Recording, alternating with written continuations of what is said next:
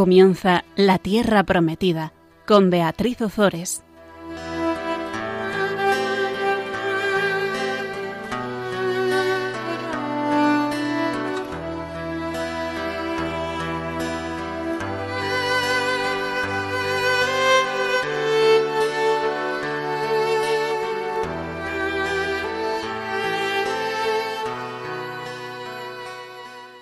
Buenas tardes, queridos amigos de Radio María. Aquí estamos un miércoles más compartiendo con todos vosotros la palabra de Dios. Buenas tardes, Fabián. Buenas tardes, Beatriz.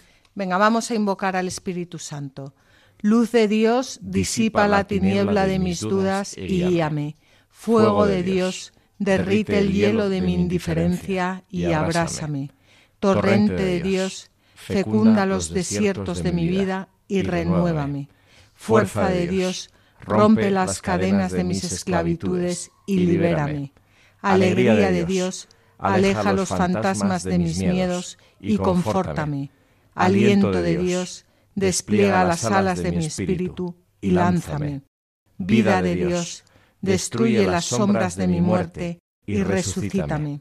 Ven, Espíritu Paráclito, Espíritu Creador y Santificador, Espíritu Renovador y Consolador Espíritu sanador y pacificador, ven y concede hoy a tu Iglesia, reunida en el cenáculo con María, la experiencia de Pentecostés. Pues en el, en el programa pasado hablábamos de cómo el pueblo de Dios que volvía del destierro de Babilonia llegaba a Jerusalén y comenzaba la reconstrucción del templo. Estamos comentando el libro de Estras. Los desterrados llegaban a Jerusalén y comenzaban la reconstrucción del templo.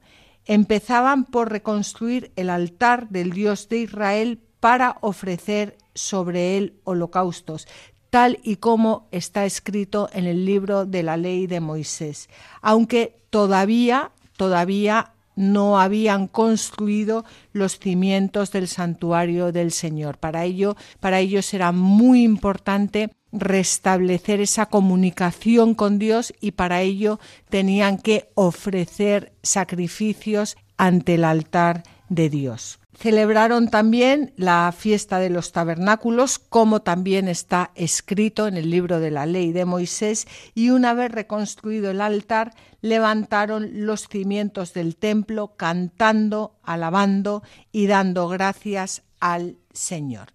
Bueno, pues ahora que parece que va todo muy bien, como siempre, ya hemos reconstruido el altar, eh, ya podemos ofrecer sacrificios al Señor, ya hemos, ya hemos reconstruido el templo, los cimientos. Bueno, pues ahora que parece que va todo muy bien, comienzan con las tensiones por la reconstrucción del, del templo.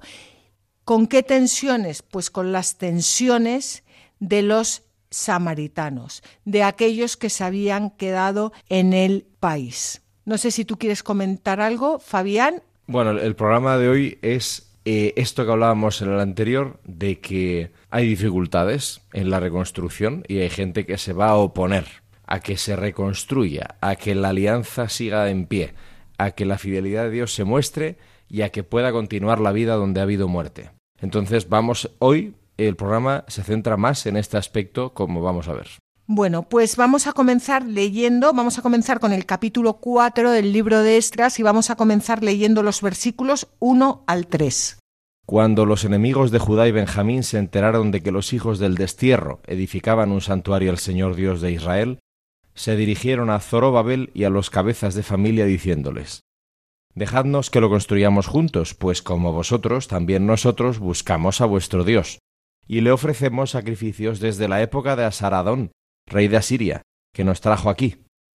Zerobabel y Josué y el resto de las cabezas de familia de Israel les respondieron La edificación del templo de nuestro Dios no es tarea vuestra y nuestra, sino que lo edificaremos al Señor Dios de Israel, nosotros solos, como nos lo mandó el rey Ciro de Persia es que es impresionante, porque esto, esto que, vamos a comentar ahora, es exactamente lo mismo que está pasando hoy en día. Vamos a ver, los repatriados ¿qué quieren? Mantener su identidad judía frente a los enemigos de Judá y Benjamín. ¿Quiénes son los enemigos de Judá y Benjamín? Los, los enemigos de Judá y Benjamín son los samaritanos, los que no habían pertenecido al reino de Judá, es decir, aquella población que los asirios habían llevado a Samaria después de la caída del Reino del Norte en el año 722 a.C.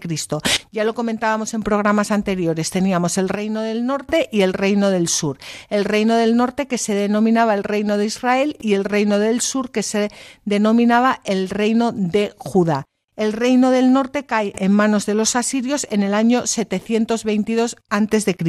¿Qué hacen los asirios? Los asirios se, llevan a, gran parte de la población, bueno, a, las clases altas, a los que saben leer, a los que saben escribir, a los sacerdotes, a tal, y traen a muchísimas personas de pueblos paganos para que se mezclen con los habitantes del país. Y esta población es lo que nosotros conocemos como los em, samaritanos. ¿Y ahora qué ocurre?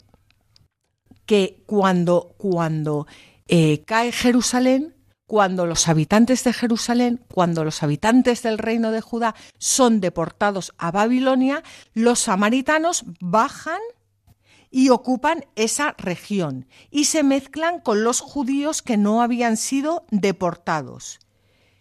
¿Y qué? y cuál es el problema? Pues el problema es que los samaritanos habían aceptado el culto al Señor, habían aceptado el culto al Dios de Israel, o sea, no tenían ningún problema en dar culto al Dios de Israel, pero no en exclusiva, sino junto con sus propios cultos, de tal forma que ellos lo que hacían era practicar una religión sincretista.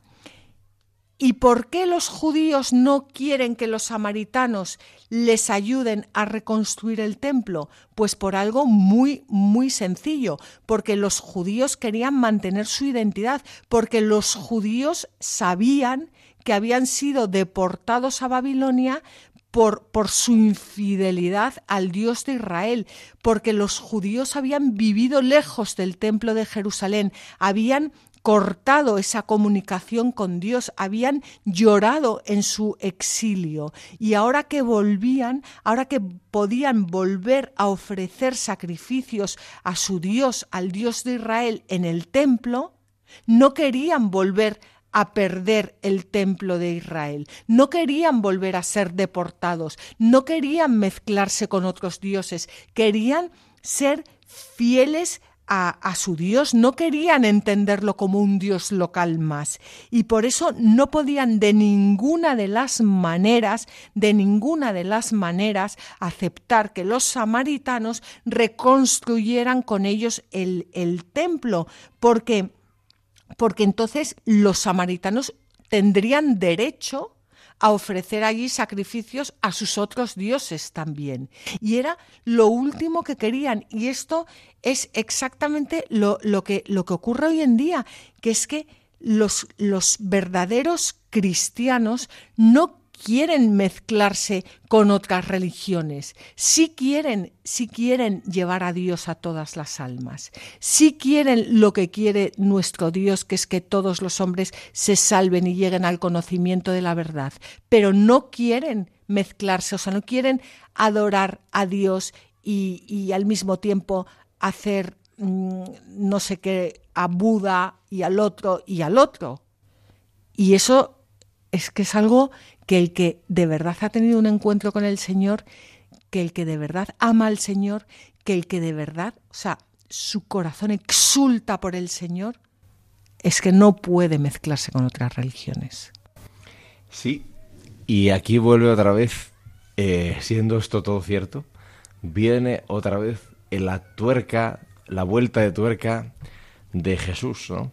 Porque exactamente en este contexto que estamos ahora hablando nosotros, Beatriz, le preguntan y Jesús empieza a responder con una parábola y dice, subían al templo de Jerusalén a orar y a presentar sacrificios y un hombre estaba tirado en la cuneta, medio muerto, estaba destruido, Había que reconstruirlo a ese hombre. Y pasó un sacerdote, pasó un escriba y pasó un samaritano. ¿Cuál de todos ellos se hizo prójimo de aquel hombre? Vete y haz tú lo mismo. Con todo lo que acabamos de decir, esta parábola de Jesús se entiende la potencia que tenía. O sea, Jesús era consciente de lo que estaba haciendo cuando decía esta parábola, ¿no? Entonces, esto nos supera por todas partes. Sí, pero de acuerdo, pero porque no, no, no estoy negando lo que estabas diciendo no, no, tú. No, de, acuerdo, de acuerdo, de, de, acuerdo, porque Jesús eh, nos está llevando a adorarle a en él espíritu y en, en espíritu y en verdad. No en ideologías de ningún tipo, ni siquiera religiosas, sino en espíritu y en verdad, que no niega lo que estábamos diciendo antes, pero a todos nos pone en la tesitura de decir el Dios vivo me sale a al encuentro por donde menos me lo espero, en quien menos me lo espero, y quizás aquel que se equivoca, porque no lo conoce en verdad, es decir, no es consciente de que le... como Ciro, como Ciro. Resulta que eh, Joaquín vende al pueblo de Israel y viene la, la deportación, y Ciro, que es pagano, sin embargo, es el que permite la vuelta a casa, ¿no? Pero siempre para llevarle a él, porque mira cómo por la samaritana, cuando conoció a Jesús, dejó a todos esos diosecillos que tenían, esos maridos. No será y- él el Mesías. Claro, Sí, sí. y se fue con él. Entonces, siempre para que él sea el centro, Sí, no sí. para que sea uno más entre, entre los dioses. Por supuesto. Y por eso también, con lo que acabas de contar, es tan importante esta historia, porque es la historia de nuestras vidas. Y efectivamente, muchas veces nos pensamos que por conocer al Dios verdadero y por ser cristianos, lo tenemos todo ganado, y ni muchísimo menos. Jesús nos llama y nos dice, Aún no me conoces, no endurezcáis vuestros corazones. Porque aquí no es todo eh, el cumplimiento, sino el poner el corazón a los pies de nuestro Señor. En fin, que es todo un... un- un- Nunca acaba esto. No, bueno, nunca acaba. Aquí. eh, aquí. aquí.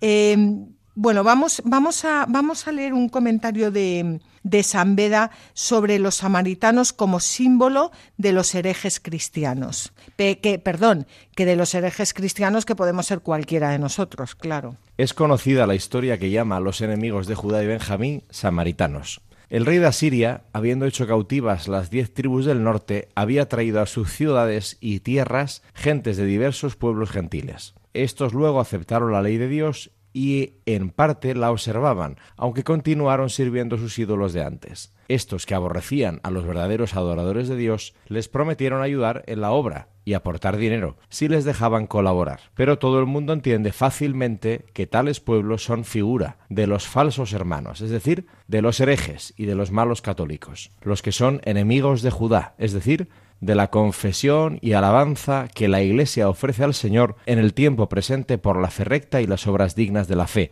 Son también enemigos de Benjamín, es decir, del hijo de la derecha. O sea, y esto ya no lo dice Beda, recuperando lo que estábamos diciendo antes, los samaritanos son los católicos que quieren encontrar las riquezas de Cristo fuera de Cristo y quieren hacer pasar liebre, ¿cómo es eso? Eh, no sé qué por liebre. Gato por liebre. eso es.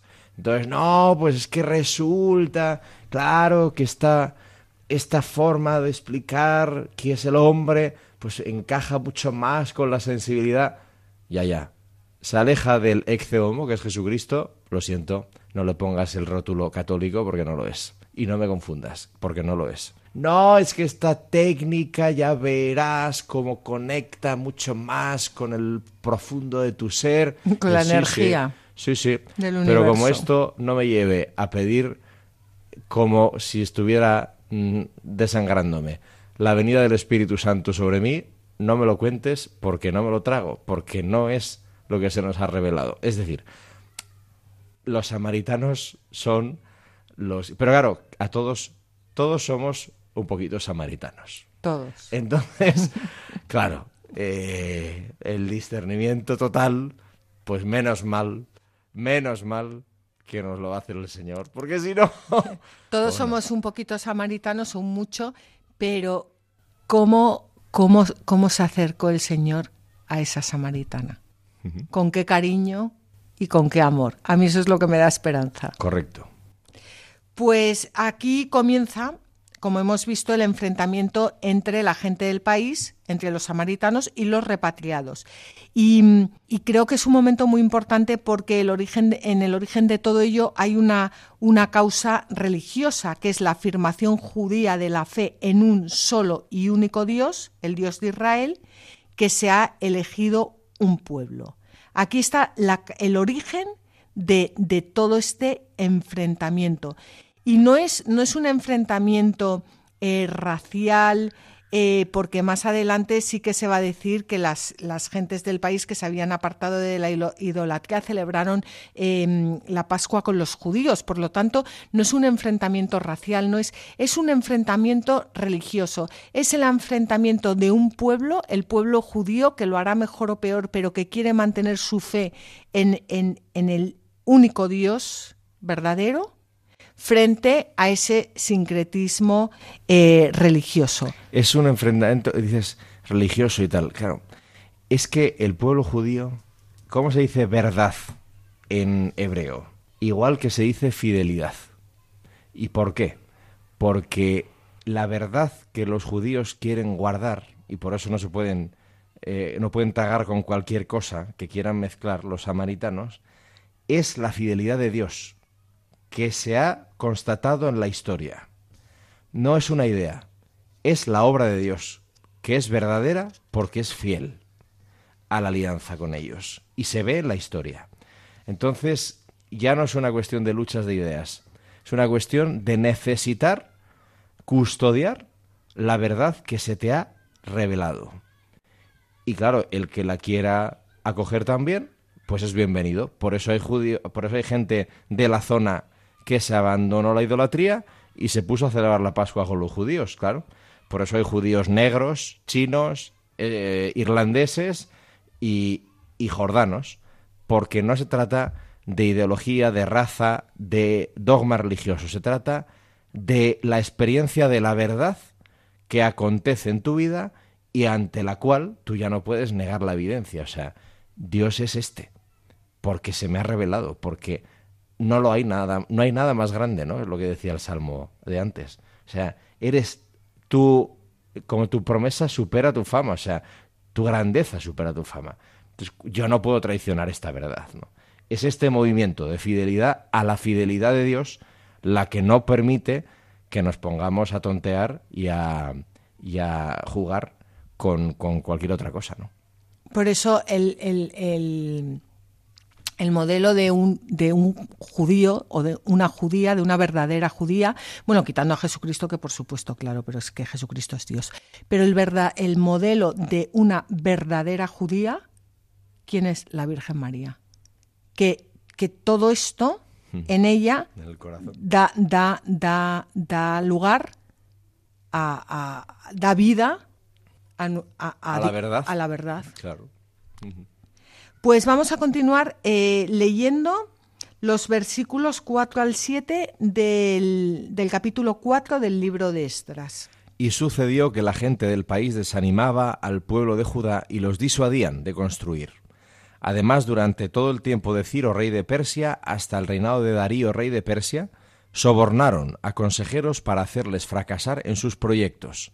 Al principio del reinado de Jerjes escribieron una acusación contra los habitantes de Judá y de Jerusalén, y en tiempos de Artajerjes, Bislam, Mitrídates, Tabeel y el resto de sus consejeros escribieron a Artajerjes, rey de Persia. La carta estaba escrita con caracteres arameos y en lengua aramea. Pues las obras de construcción van a quedar suspendidas desde los últimos años de Ciro hasta el segundo año de Darío I, es decir, desde el año 520 o 519 eh, o 510, eh, perdón, hasta el año 520 o 519 y todo por las maquinaciones de los samaritanos en la corte persa. Como como testimonio de, estas dificultades que surgieron en la construcción, el texto sagrado lo que hace es que reproduce el contenido de una carta en la que se pide al rey de Persia la orden de paralizar las obras. Esta carta está escrita en arameo. La lengua aramea era, eh, bueno, era la lengua eh, de, habla, de, habla común de los pueblos de Mesopotamia, Siria y Palestina.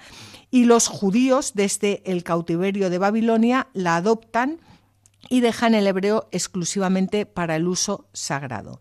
Bueno, pues esta carta, esta carta informando al rey Artajerjes de las obras eh, emprendidas, vamos a leerla a continuación. Son los versículos 11 al 16 del capítulo 4 eh, del libro de Esdras. He aquí una copia de la carta que le enviaron. Al rey Atajerjes de tus siervos los hombres que están al otro lado del río, etc.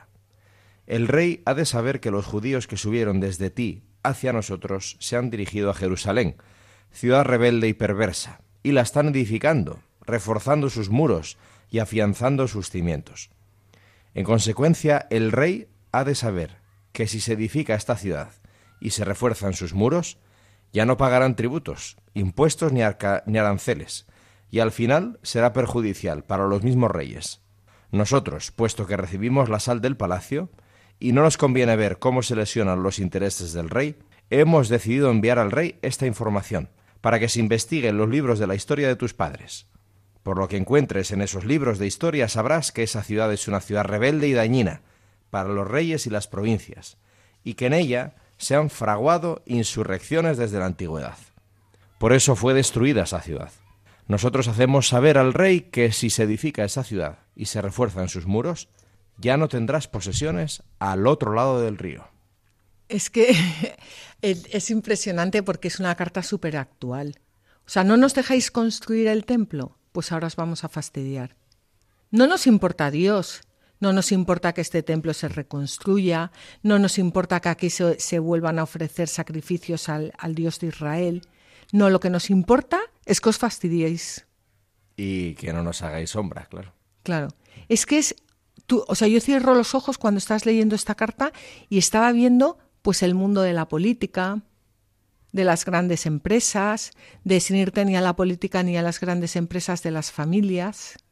De, o sea, es el mundo actual. Que tú no quieres que yo haga lo que a mí me da la gana, o sea, que tú no me dejas a mí participar, que tú no me dejas a mí qué tal, tú eh, te vas a fastidiar porque ni tú ni yo. Claro, porque aquí lo que importa al final soy yo. Y como yo no, pues tú tampoco, claro, claro. Es que es, que es impresionante. No hay culto ¿eh? verdadero, claro. No hay culto, no hay culto verdadero. Hay el, el, el, pues ni tú ni yo. Bueno, vamos a hacer un, una, mm, eh, breve, un breve descanso y, y continuamos.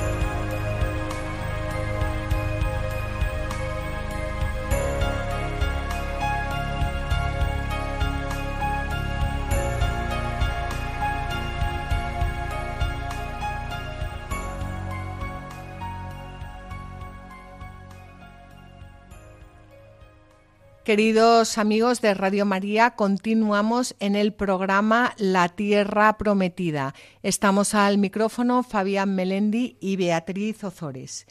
Estábamos, bueno, estamos en el, en el libro de Estras y estábamos comentando cómo los samaritanos quieren ayudar a los repatriados, a aquellos que vienen de Babilonia, a reconstruir el templo del Señor.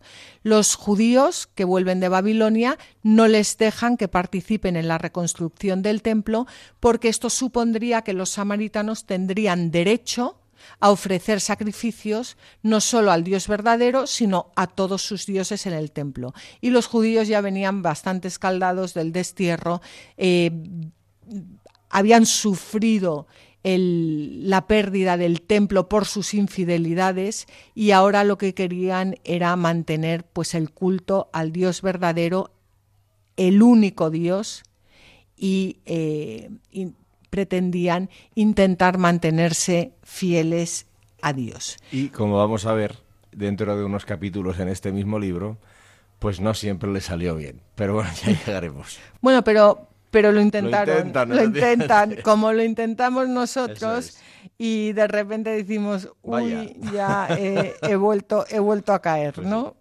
Bueno, pues los samaritanos mm, eh, había, bueno, terminamos la primera parte del programa con, leyendo la carta en la que los samaritanos informaban al rey Artajerjes de las obras emprendidas y le decían, pues con muy mala idea, que, parase las obras porque si dejaba que los judíos reconstruyeran el templo y reconstruyeran las, las murallas, pues que se iban a sublevar, eh, porque era un pueblo que siempre se sublevaba contra, contra mm, pues contra todo el mundo y entonces el rey eh, Artajerjes lo que va a hacer es ordenar detener las obras. Vamos a leerlo en los versículos 17 al 24 del capítulo 4 del libro de Estras. El rey envió su mensaje al prefecto Rehum y al escriba Simsai y al resto de sus consejeros que habitaban en Samaria y en las demás regiones al otro lado del río. Paz, etc. La carta que nos enviasteis fue cuidadosamente leída en mi presencia, y atendiendo a mis órdenes se investigó y se comprobó que esa ciudad se viene sublevando contra los reyes desde la antigüedad, y que en ella se han fraguado rebeliones e insurrecciones, pues hubo en Jerusalén unos reyes muy poderosos que dominaban toda la región que está al otro lado del río, a quienes pagaban tributos, impuestos y aranceles. Por lo tanto, ordenad a esos hombres que se detengan, y que no se edifique su ciudad, mientras yo no lo autorice. Poned interés, no seáis negligentes en el cumplimiento de esta orden. No vaya a ser que se incremente el daño y perjudique a los reyes. En cuanto se leyó un ejemplar de la carta del rey Artajerjes ante el prefecto Rehum, el escriba Simsai y sus consejeros se dirigieron rápidamente hacia Jerusalén, en Judá, para detener las obras violentamente y por la fuerza. Entonces separaron las obras del templo de Dios en Jerusalén y permanecieron interrumpidas hasta el año segundo del reinado de Darío, rey de Persia. Las cartas escritas al rey, bueno, ya hemos visto que reflejan eh, perfectamente cuáles eran las autoridades delegadas del rey para, para, la región, el prefecto y el gobernador que residían en eh, Samaria. Aquí volvemos otra vez a lo que luego San Agustín más tarde llamará las dos ciudades, em, o San Ignacio las dos banderas. Estos son los dos reinos. Al final, ¿a qué rey sirven los samaritanos? Pues al rey de este mundo. Qué pobre, ¿eh? este, este rey Artajerjes no era tan malo. Pero ¿a quién, ¿a quién están sirviendo? Al rey Artajerjes. Si yo no puedo hacer lo que me da la gana, pues tampoco dejo a los demás que hagan lo que, lo que ellos quieren, pero los demás, mejor o peor, lo que quieren es reconstruir el templo para mm, dar culto al Dios verdadero. Y estos, al final, ¿a quién se están sirviendo? Es que está clarísimo, al Dios de, de, este mundo. Y además, aquí hay una cosa muy curiosa y es que dice, para, eh, dice, en cuanto se leyó un ejemplar de la carta del rey Artajerjes ante el prefecto Rehum, el escriba Sinsai y sus consejeros se dirigieron rápidamente hacia Jerusalén en, en Judá para detener las obras violentamente y por la fuerza. Es que se, es que se ve... Estaban deseándolo. Pero violentamente, violentamente y por la fuerza. Y sin embargo, tú antes mencionabas, ¿no? A la que mejor ha seguido la verdad y la ha dado a luz, de hecho, a la Virgen, ¿no? Y es exactamente el mismo esquema, ¿eh?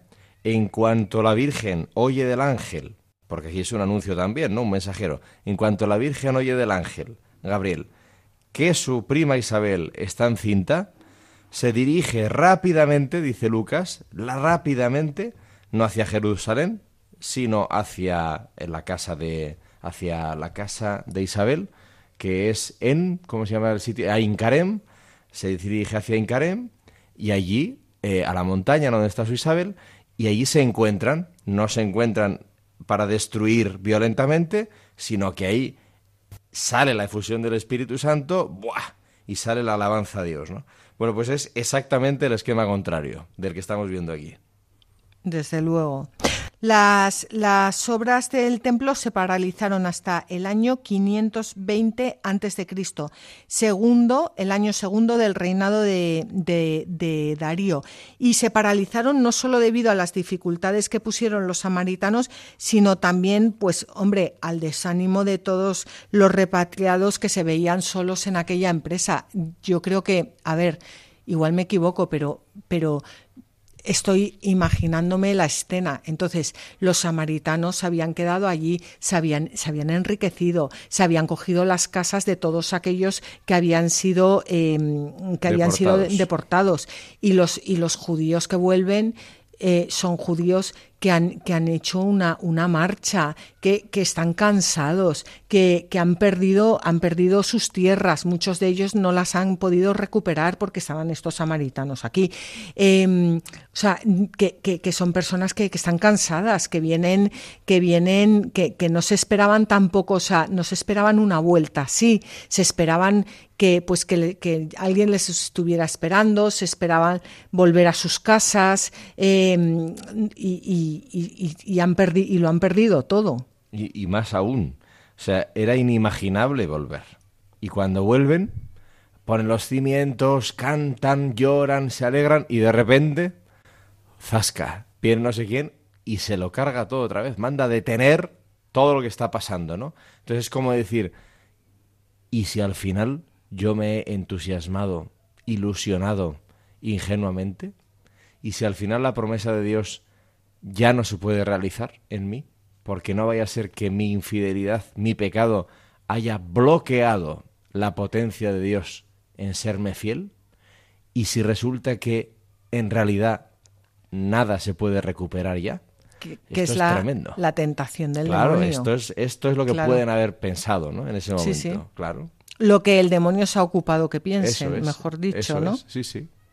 Bueno, pues em, vamos a leer ahora un, un, comentario de San Beda en el que nos comenta cómo Jesús se refería a esta segunda construcción eh, del templo cuando los judíos le dicen 40 años se tardó en edificar este templo y tú quieres reconstruirlo en tres días. Yo no sé si este comentario se entiende muy bien, bueno, o yo no sé si yo lo termino de entender muy bien, pero lo que, lo que quiere, o sea, lo que, lo que quiere mm, mostrarnos eh, es como mm, esos, es, eh, esos 46 años equivalen a la, a la, construcción del verdadero templo, que es el cuerpo del Señor, y entonces va asimilando esos años a los años en que tarda en formarse un cuerpo. Entonces replicaron los judíos, cuarenta años se tardó en edificar este templo, ¿y tú quieres reconstruirlo en tres días? Tal como lo entendían, así respondieron. Ahora bien, para que nosotros no entendamos en sentido material el discurso espiritual del Señor, el evangelista explica a continuación de qué templo hablaba. Así, cuando dicen que el templo fue construido durante cuarenta años, se refieren no a la primera construcción, sino a la segunda. En un primer momento, Salomón construyó el templo rápidamente, durante la gran paz de su reinado, trabajando durante siete años. El templo que fue destruido por los caldeos comenzaron a reconstruirlo setenta años después, cuando por orden de Ciro se puso final a la cautividad.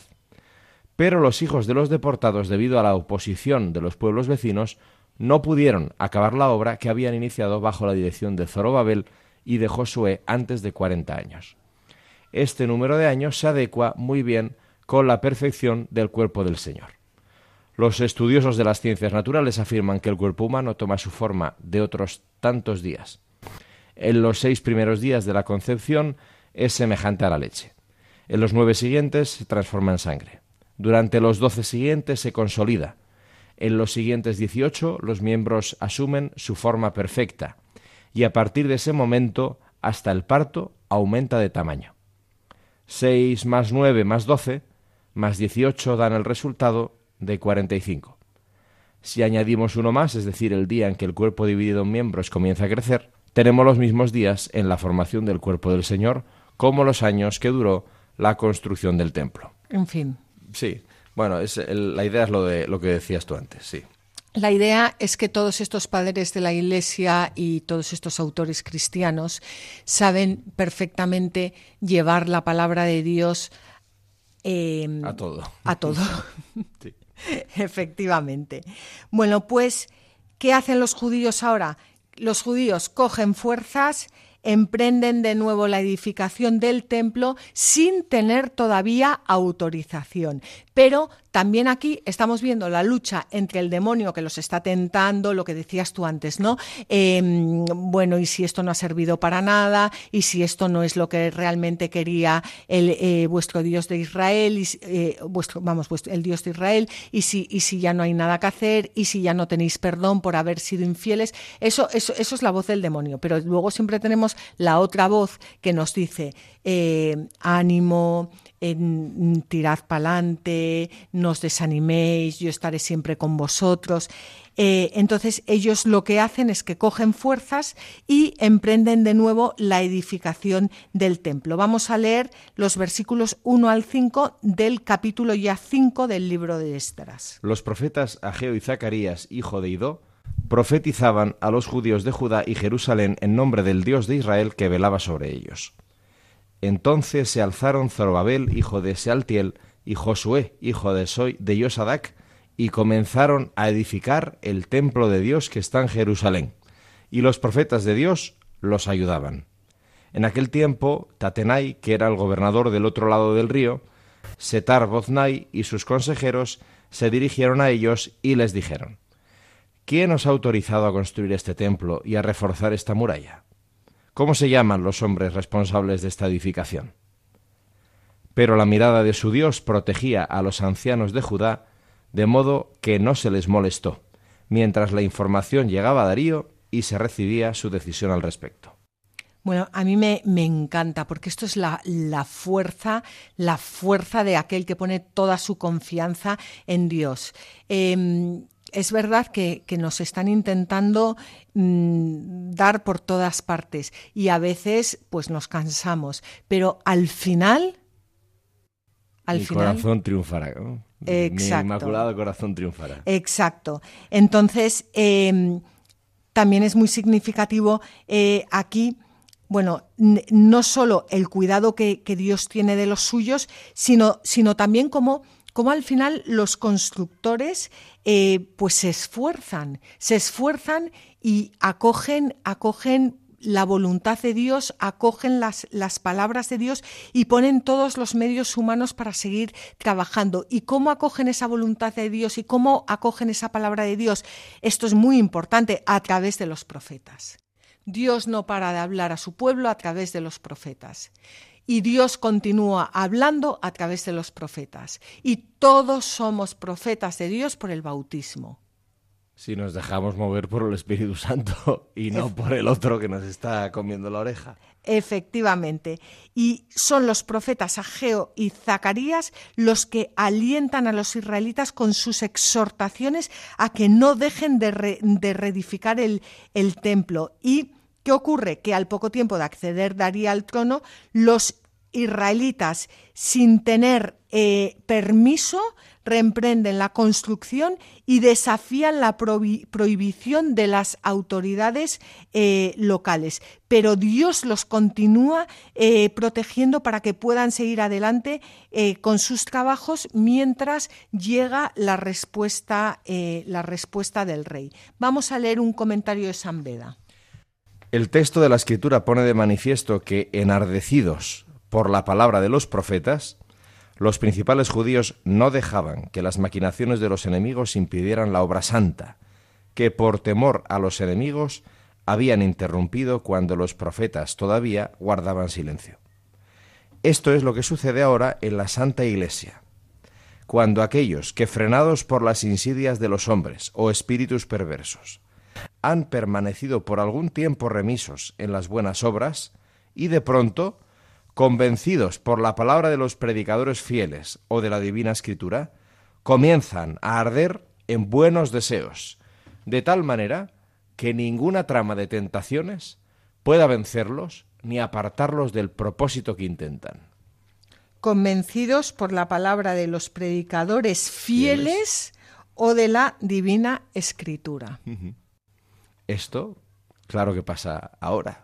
Claro que pasa. sí, sí. Por eso quieren Em, quieren acabar con las personas que hablan de Dios, por eso quieren acabar con las personas que traen la buena nueva, por eso quieren acabar con, con la palabra de Dios, por eso quieren acabar con el culto, pero es que no pueden, porque si no hablamos nosotros, hablarán las piedras. Sí, sí, o sea, eh, lo que estamos diciendo últimamente, ¿eh? o sea, no, nadie ha podido ni podrá acabar con el Evangelio, porque el Evangelio ya ha asumido todo en sí. Bueno, pues vamos a continuar con los versículos 6 al 10 del capítulo 5 del libro de Esdras. Copia de la carta que envió Tatenai, que era el gobernador del otro lado del río, Setar Boznai y sus consejeros, los gobernantes del otro lado del río, al rey Darío.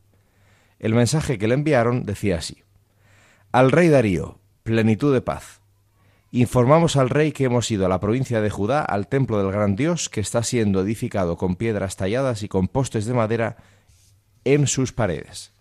La dirección de estas construcciones se está realizando con diligencia, de modo que las obras progresan rápidamente.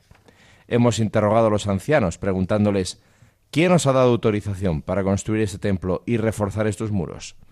También les pedimos que nos dijeran sus nombres, para que pudiéramos escribirte cómo se llaman los hombres que les dirigen. Fíjate, ahora, o sea, ya habían escrito la carta a Artajerjes, ahora sube Darío al trono y le escriben a Darío. Insisten, claro. Otra vez insistentes, chivándose, acusando. Em, bueno, y le están contando cómo eh, los judíos, sin permiso, porque Artajerjes ordenó que se parasen las, las obras, han, han empezado las obras de nuevo del templo. Y ellos, que son tan buenos y que están a las órdenes del rey, eh, les avisan. Y ahora vamos a ver lo que eh, dicen, bueno, lo que dicen, que el, sí, que, que, los judíos les, les respondieron cuando ellos intentaron parar las obras. Pero nos respondieron con el siguiente mensaje. Nosotros somos siervos del Dios de los cielos y de la tierra, y estamos reconstruyendo su templo, edificado hace ya muchos años, aquel que un gran rey de Israel había construido y fortificado. Pero cuando nuestros padres provocaron la ira del Dios del cielo, los entregó en manos de Nabucodonosor el caldeo, rey de Babilonia, que destruyó este templo y deportó a su pueblo a Babilonia. El año primero de Ciro, rey de Babilonia, el rey Ciro promulgó un edicto para que se edificara este templo de Dios. Incluso los objetos de oro y plata del templo de Dios, que de Nabucodonosor se había llevado del santuario de Jerusalén y los había transportado al santuario de Babilonia, el rey Ciro los sacó del santuario de Babilonia y se los entregó a un hombre llamado Sesbasar, al que nombró gobernador y le dijo Toma estos objetos y vete a dejarlos en el santuario de Jerusalén y que el templo de Dios se edifique en su lugar. Entonces aquel Sesbasar vino y puso los cimientos del templo de Dios en Jerusalén. Desde entonces hasta ahora se está edificando y aún no se ha terminado. Por lo tanto, si parece bien al rey que se investigue en la casa del tesoro del rey en Babilonia si fue dada por el rey Ciro esa autorización, para que se edificara el templo de Dios en Jerusalén y se nos envíe la decisión del rey acerca de este asunto.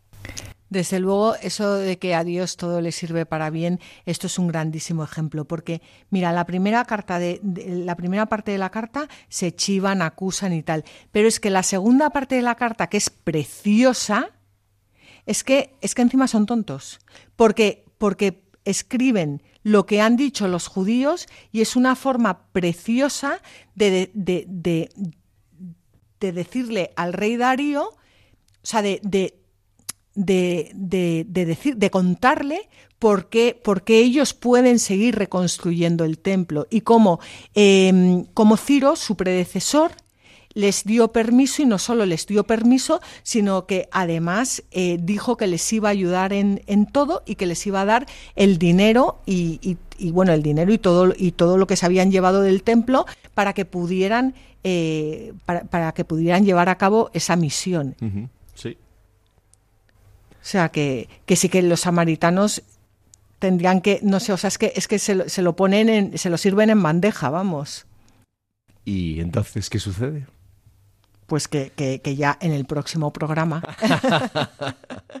llegará la carta de Darío dando permiso para que se para que se reconstruya el templo porque claro ya con toda esa información que, que, no es la información primera de los amargados de los samaritanos diciendo que los otros tal sino que ahora eh, tiene tiene eh, toda la historia de, de, lo que, de lo que ha pasado. Entonces lo mirará en sus archivos.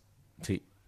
Es, es interesante eh, el cambio, ¿eh? O sea, de la acusación de los samaritanos, de la acusación del enemigo, ¿no? Cuando nos atenta contra nuestra, nuestro oído, a la confesión de fe de los ancianos. O sea, los ancianos, ¿cómo responden? Los ancianos responden no defendiéndose, sino diciendo la verdad. Es decir, dando testimonio, martirio, dando testimonio de la fidelidad de Dios. Y entonces, eh, pues claro, o sea, eso es un acto de fe, ¿no? ¿Por qué estamos haciendo esto? Por fe. Es decir, la definición de que la fe es eh, creer lo que no se ve, esa es una definición ilustrada de la fe. Es una definición propia de un ateo.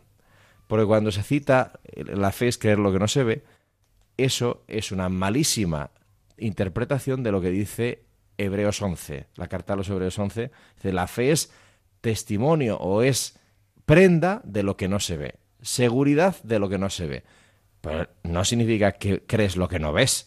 Puedes creer lo que no ves, puedes hacerlo si tienes alguna razón, alguna prenda, alguna justificación para creerlo no por no ver. o por no ver, yo no veo burros volando. Pues creo que hay burros porque no los veo. No, hombre, no. Eso es absurdo, ¿no? No, es, hay algo, hay una certeza, hay una percepción de la realidad que me permite fiarme de que esto es cierto, aunque no lo haya visto. Entonces, los ancianos que están haciendo practicar la fe, es verdad, se supone que yo no puedo reconstruir el templo, pero doy testimonio de lo que he vivido y lo que he vivido me lleva a arriesgarme a reconstruir el templo, a fiarme de que esto que yo he recibido es verdad. Y me pongo manos a la obra. ¿Y qué obra la fe? La fe obra la acción de Dios. Es decir, lo veremos el próximo programa. Efectivamente. Pero esta es la fuerza de, de la confesión de la fe, ¿no? No decir cosas absurdas porque no las veo, entonces creo en ellas. No, hombre, no, eso es, eso es de idiotas yo digo que esto es cierto porque tengo experiencia de que puedo fiarme de que esto es verdad. Y esto me abre un camino de futuro y de vida que va más allá de lo que yo puedo controlar. Eso es la fe. Entonces, esto es lo que hacen los mártires, ¿no? Y esto es lo que el Espíritu Santo insufla en aquellos que se abren a sus inspiraciones. Entonces, mm, es maravilloso. Desde luego. Pues con esto terminamos el programa de hoy. Damos gracias a todas las personas que han estado con nosotros. Sabéis que podéis escribirnos al mail la tierra prometida Podéis escuchar el programa en la página web de Radio María, también en el blog La Tierra Prometida todo junto y en minúscula.es, latierraprometida.es y como siempre os animamos a que cojáis vuestras Biblias y no dejéis de leerlas, meditarlas y rezarlas, porque en los libros sagrados el Padre que está en los cielos sale amorosamente al encuentro de sus hijos para conversar con ellos.